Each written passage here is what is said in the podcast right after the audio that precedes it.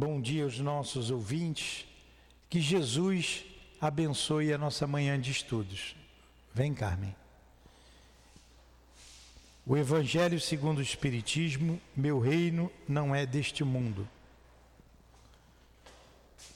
Item 8. Uma realeza terrestre. Quem melhor do que eu pode compreender a verdade destas palavras de nosso Senhor? Meu reino não é deste mundo. O orgulho foi a minha perdição na terra. Quem, pois, poderia compreender o nada que os reinos terrestres representam, se eu não compreendia? O que levei comigo da minha realeza terrestre? Nada, absolutamente nada. E como para tornar a lição mais terrível, a realeza não me seguiu até o túmulo Rainha era eu entre os homens. Rainha eu acreditava entrar no reino dos céus. Que desilusão. Que humilhação.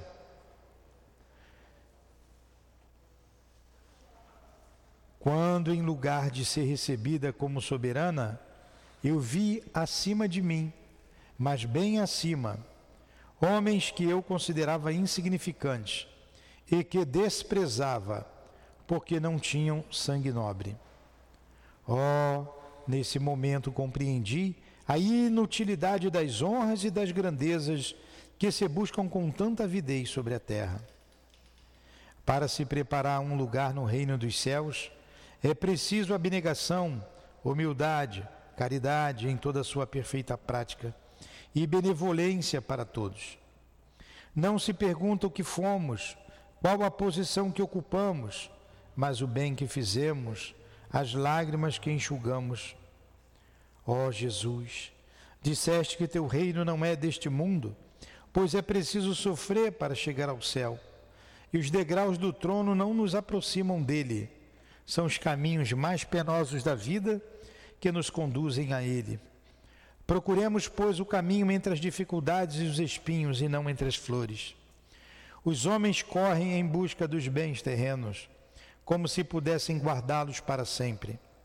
Mas aqui não há mais ilusões, e eles logo se apercebem de que se apoderaram apenas de uma sombra e negligenciaram os únicos bens sólidos e duráveis, os únicos que lhes seriam proveitosos na morada celeste, os únicos que poderiam dar entrada a essa morada. Tenham piedade daqueles que não ganharam o reino dos céus e ajudem-nos com suas preces, porque a prece aproxima o Altíssimo o homem é o traço de união entre o céu e a terra. Não esqueçam, uma rainha de França, que esse espírito receba a nossa gratidão pela mensagem tão elucidativa, para que tenhamos a vida em busca, primeiramente, do reino de Deus, em busca dos valores da alma, do espírito servindo a Deus em primeiro lugar e deixando Mamon em segundo lugar. Sabemos dar a devida importância aos títulos que possuímos, aos bens, pois tem a sua importância e que saibamos dar essa devida importância. Que Deus nos ajude na compreensão dos estudos que o mestre Kardec nos trouxe nos trará nesta manhã, nos trouxe para esta manhã de estudos. Que Ele nos inspire junto contigo, Jesus, junto com o altivo e os dirigentes desta casa de amor. Em nome desses irmãos e irmãs queridas, em nome do amor, do nosso amor, Lourdinha, do teu amor, Jesus, do amor do Mestre Kardec, do amor de Deus acima de tudo, iniciamos, Senhor, os estudos desta manhã. Que assim seja. Graças a Deus.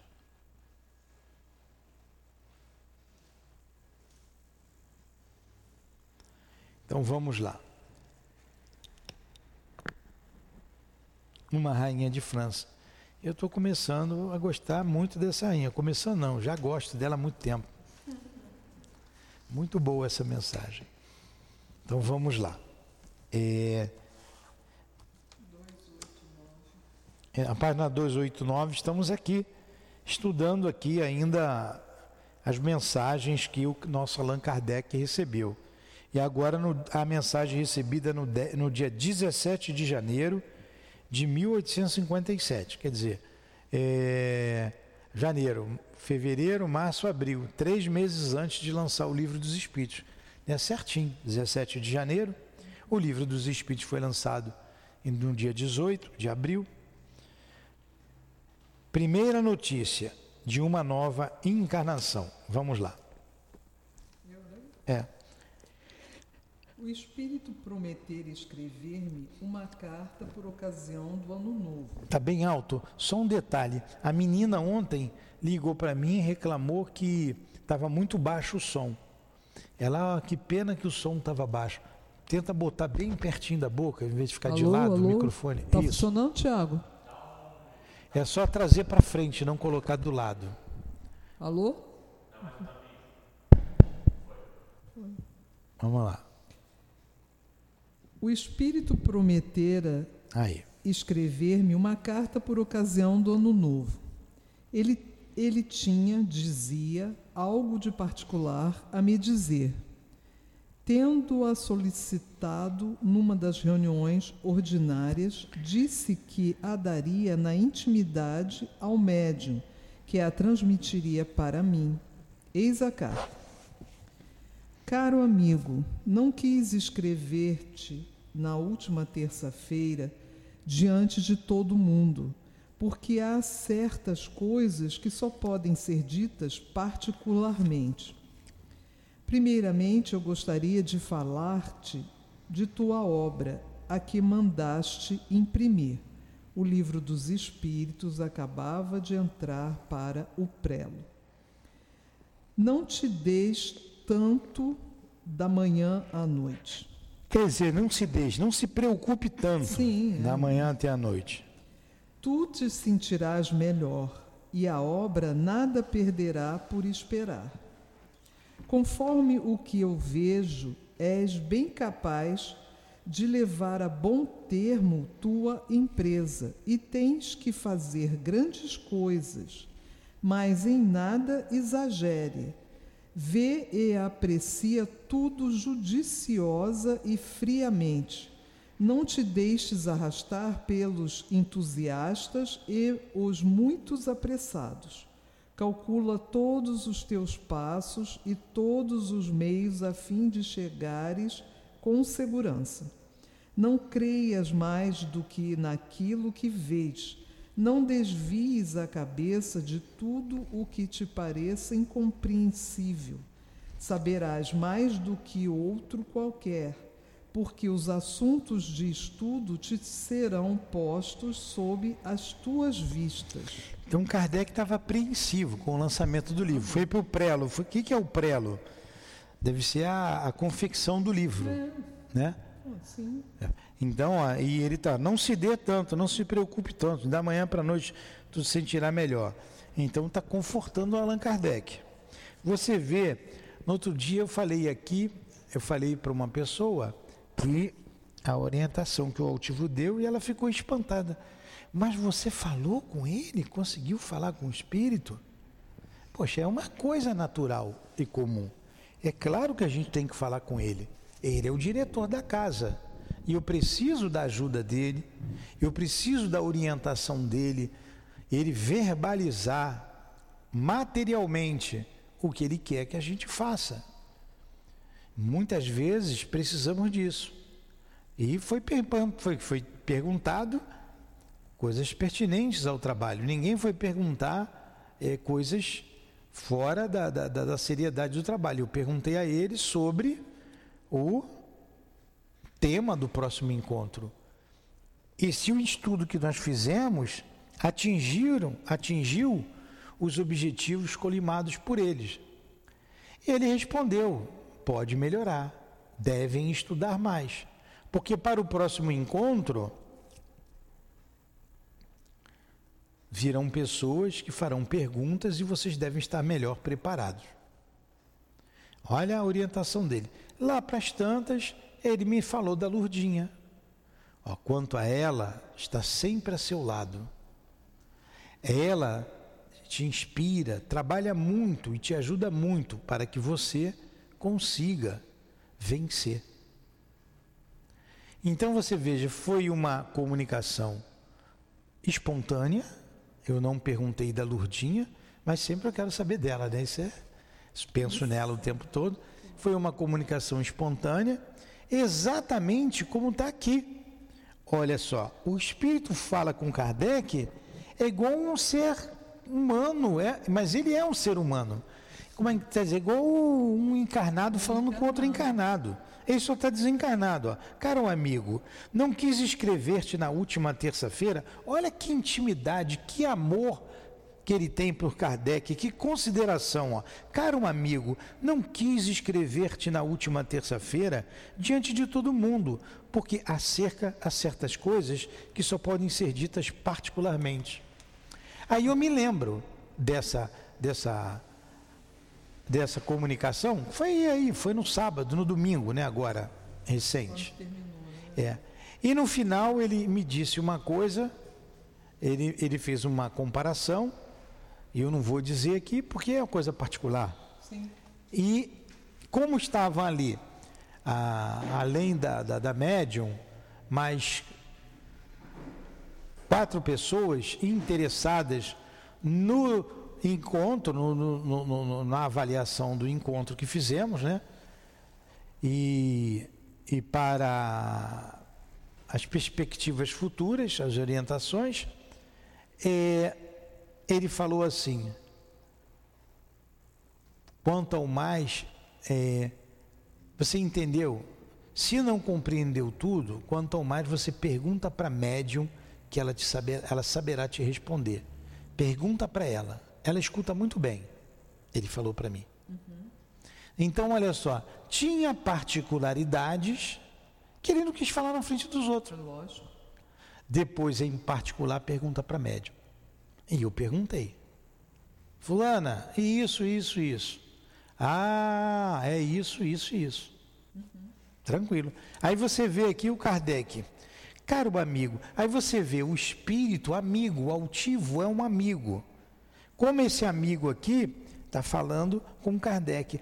Caro amigo, olha que, que, que, maneira carinhosa de se dirigir ao, ao, ao Kardec. Não quis escrever-te da última terça-feira diante do, do todo mundo, porque há certas coisas que só podem ser ditas particularmente. Uhum. Né? Aí você vê no decorrer aqui a preocupação dele com o é, com um amigo. Vamos lá. Continua aí. Mas que pena. A verdade não será conhecida ainda, nem acreditada por todos, senão daqui a muito tempo. Não verás nesta existência senão a aurora do êxito de tua obra será preciso que voltes reencarnado num outro corpo para completar o que tiveres começado. Olha que interessante isso, né? Para completar. Então terás a satisfação de ver em plena frutificação a semente que tiveres espalhado na terra. Então vamos lá. Olha só o que ele diz aqui. É, mas que pena! A verdade não será conhecida ainda, nem acreditada por todos, senão daqui a muito tempo. E ainda não é. Isso foi dito a Kardec no dia 17 de janeiro de 1857. E ainda não é. Porque ela veio para a humanidade. Como nós vimos lá numa outra carta do Espírito Verdade em que ele diz o seguinte: era uma carta escrita no dia 12 de junho de 1856, na casa do senhor C. Aí vem umas perguntas, uma resposta. Quem está dando é o Espírito Verdade. Olha que o Espírito Verdade responde. É aqui na página 281, lá embaixo. Ele diz assim: Pergunta Kardec: Quais as causas que poderiam fazer-me fracassar? Seria insuficiência das minhas capacidades? Resposta: não. Então Kardec era capaz. Aí ele continua: mas a missão dos reformadores está cheia de escolhos e de perigos. A tua é rude. Previno-te, pois trata-se de abalar e transformar o mundo inteiro. Olha só, a doutrina espírita veio, quem está dizendo seu espírito verdade, veio para abalar e transformar o mundo inteiro. A doutrina espírita hoje abalou e transformou o mundo inteiro? Não. Claro que não. Ainda não. Nem a gente, a gente está aqui numa luta para se transformar. E, e, não alcançou o mundo inteiro ainda. Aí aqui, na, onde nós estamos, na página 289, na, na, ainda na casa do seu Baldan, no dia 17 de 1857, ele diz assim: Não verás nesta existência senão a aurora. O que, é a aurora? É o princípio do dia, né, aurora? O princípio de tudo. A aurora do êxito da tua obra. Será preciso que volte reencarnado no outro corpo. Falou que o Kardec terá que renascer, reencarnar e completar a obra, que ainda não, não começou. Então, quando Kardec vai voltar, a gente não sabe. Não vou entrar neste mérito porque eu não sei. A gente escuta muita coisa uhum. e desescuta outras coisas. Então, se A é a reencarnação de B, se C é a reencarnação de D, não sei, não influi nem contribui para o que nós estamos estudando aqui. Então, não sei responder e não vou falar sobre isso, porque também não sei. Eu também não sei. Vou ficar aqui no chutômetro, né? Não sei. Vai lá. Terás invejosos. Terás invejosos e ciumentos que procurarão denegrir-te e fazer-te oposição. Não desanimes. Não te preocupes com o que digam ou façam contra ti. Prossegue na tua obra, trabalha sempre para o progresso da humanidade e serás sustentado pelos bons espíritos enquanto perseverades no bom caminho. Perseverares, desculpa. Lembras-te de que há um ano prometi minha amizade àqueles que, durante o ano, tivessem sido corretos em toda a sua conduta, toda a sua conduta Pois bem, declaro que tu és um dos que escolhi entre todos. Teu amigo que te ama e te protege. Z. É, então tá aí. Olha só o que Kardec ia passar. Olha o que o Espírito previne a Kardec. Procurarão denigrir-te e fazer-te a oposição. Terás invejosos e ciumentos. Não te preocupes. Se Kardec passou por tudo isso, por que, que a gente não pode passar, não é mesmo? Exatamente. Aí tem uma nota aí do Espírito Zéfiro. Lembra lá atrás, quando começou tudo? Olha só, eu vou ter que voltar lá atrás. Deixa eu ver se eu acho aqui. Quando Kardec começou, em 1855. Antes do Espírito Verdade, deixa eu achar aqui.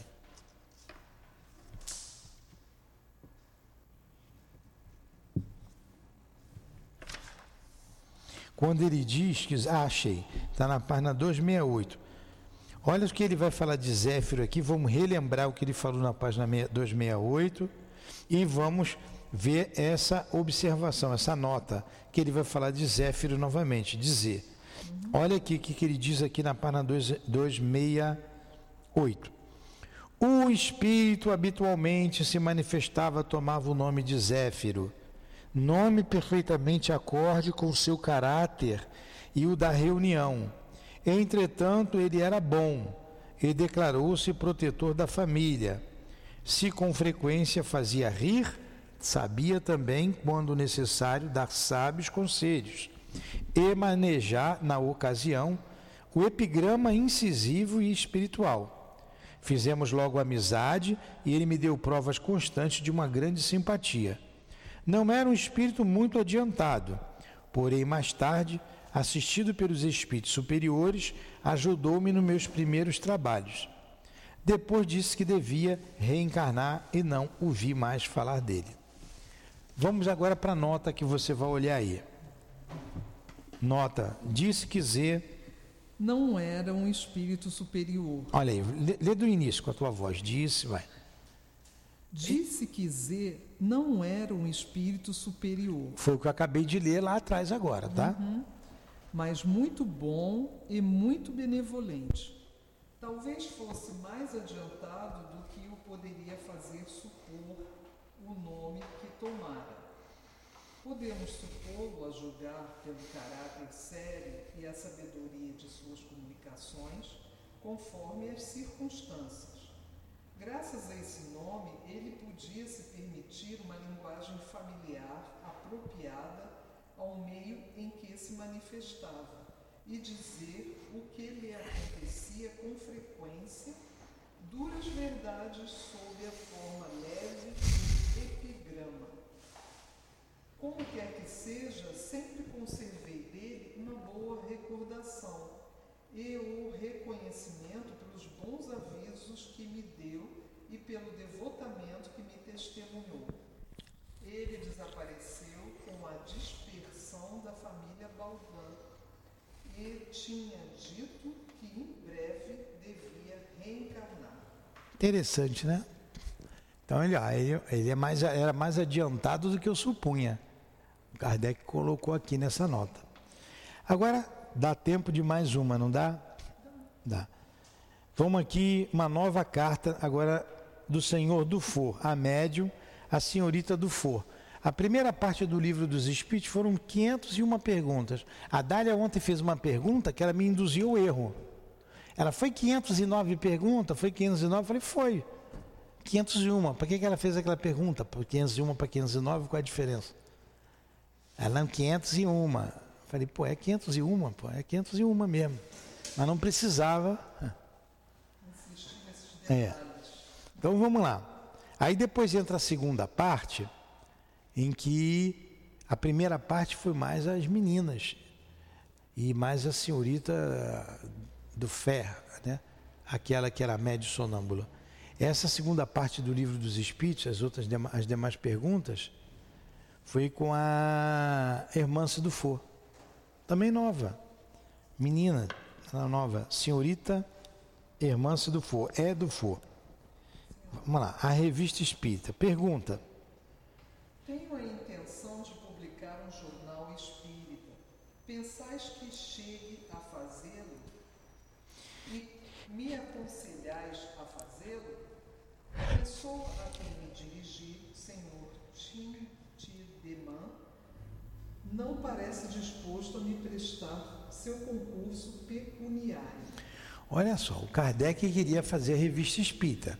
Revista que nós estamos estudando aqui. Amanhã 8 horas da manhã, vamos estudar mais um artigo da Revista Espírita. Estamos na revista de 1858.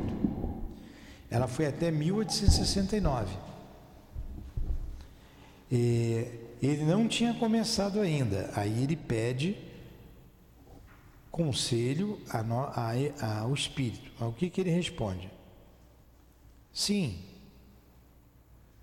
Não vai ler, não? Sim, tu o conseguirás com a perseverança.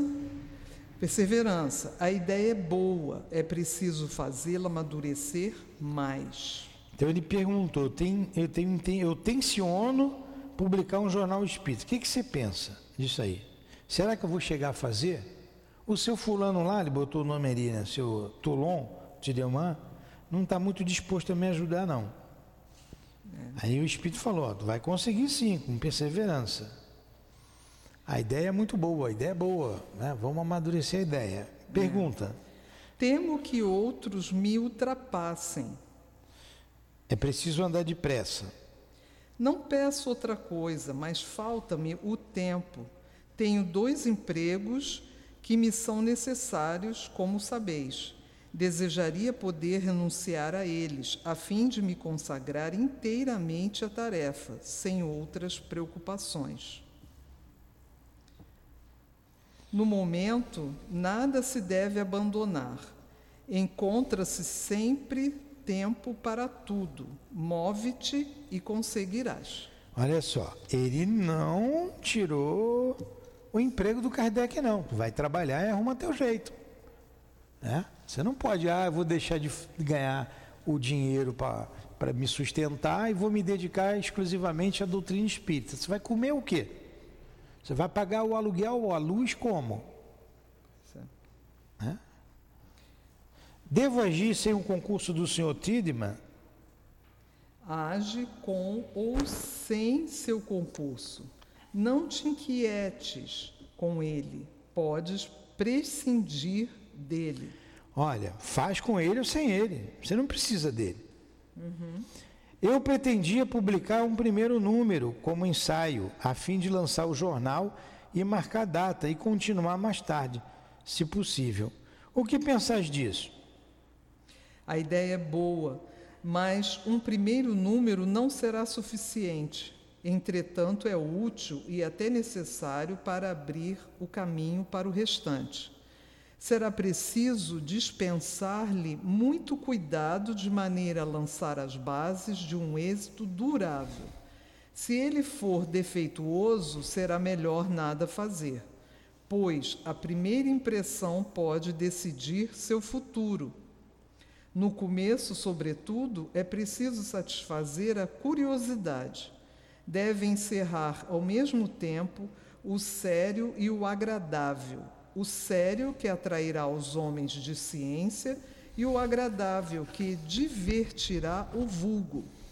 Esta parte é essencial, mas a outra é mais importante, pois sem ela o jornal não teria fundamento sólido numa palavra, é preciso evitar a monotonia pela variedade, reunir a instrução sólida ao interesse, e este será um poderoso auxiliar para os trabalhos ulteriores. Olha, olha aí a revista que a gente está estudando aqui, ó. Eu vou ler novamente, porque eu juro que eu dei uma voada aqui. a ideia é boa, a ideia da revista, Sim. mas um número um primeiro número não será suficiente. Entretanto, é útil e até necessário para abrir o caminho para o restante. Será preciso dispensar-lhe muito cuidado, de maneira a lançar as bases de um êxito durável. Se ele for defeituoso, será melhor nada fazer. Quer dizer, para fazer tem que fazer bem feito. Sim. Se ele for defeituoso, será melhor nada fazer, pois a primeira impressão pode decidir seu futuro. No começo, sobretudo, é preciso satisfazer a curiosidade. Deve encerrar ao mesmo tempo o sério e o agradável. O sério que atrairá os homens de ciência e o agradável que divertirá o vulgo. Esta parte é essencial, mas a outra é mais importante, pois sem ela o jornal não teria fundamento sólido, quer dizer, a seriedade é mais importante. Numa palavra, é preciso evitar a monotonia pela variedade reunir a instrução sólida ao interesse, e este será um poderoso auxiliar para os trabalhos ulteriores, porque ele ia lançar ainda os outros livros, né? o livro do médium, uhum. o Evangelho, o... então foi uma base para ele lançar os outros livros, porque tudo que tem na revista espírita tem ali nas obras fundamentais, mas nem tudo que está ali está nas obras fundamentais. Pois é. Na obra fundamental. Nota. Apressei-me em redigir o primeiro número. Eu o fiz circular em 1 de janeiro de 1858, sem haver dito nada a ninguém. Não tinha um único assinante e nenhum fornecedor de fundos. Eu o fiz inteiramente, pois por minha conta e risco, e não tive do que me arrepender pois o êxito ultrapassou minha expectativa. A partir de 1 de janeiro, os números se sucederam sem interrupção, e como o Espírito havia previsto, esse jornal tornou-se para mim um poderoso auxiliar. Reconheci mais tarde que fora feliz por não ter tido um fornecedor de fundos, pois ficava mais livre enquanto que um estranho interessado teria podido impor-me suas ideias e sua vontade e entravar minha marcha. Sozinho não tinha que prestar contas a ninguém, embora minha tarefa fosse pesada como trabalho. Muito bem. Tudo bem até aí? Sim. Ó, nós estamos com 45 minutos, né? 15, 30, 40 minutos de aula. Eu acho que tá bom, né? A gente vai na, na 1 de abril de 1858, que é a fundação da Sociedade Espírita de Paris, para a gente ver com calma, tá? Sim. Então a gente para aqui, ó, na página 291, Fundação da Sociedade Espírita de Paris.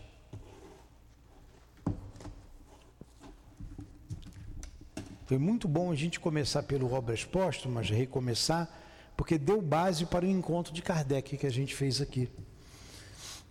Vamos lá, faz a prece, por favor. Senhor, nosso Pai, amado Mestre Jesus, espiritualidade maior que sustenta a nossa casa, nosso querido Allan Kardec, agradecemos a oportunidade de estudo desse livro com tantos detalhes importantes à nossa doutrina.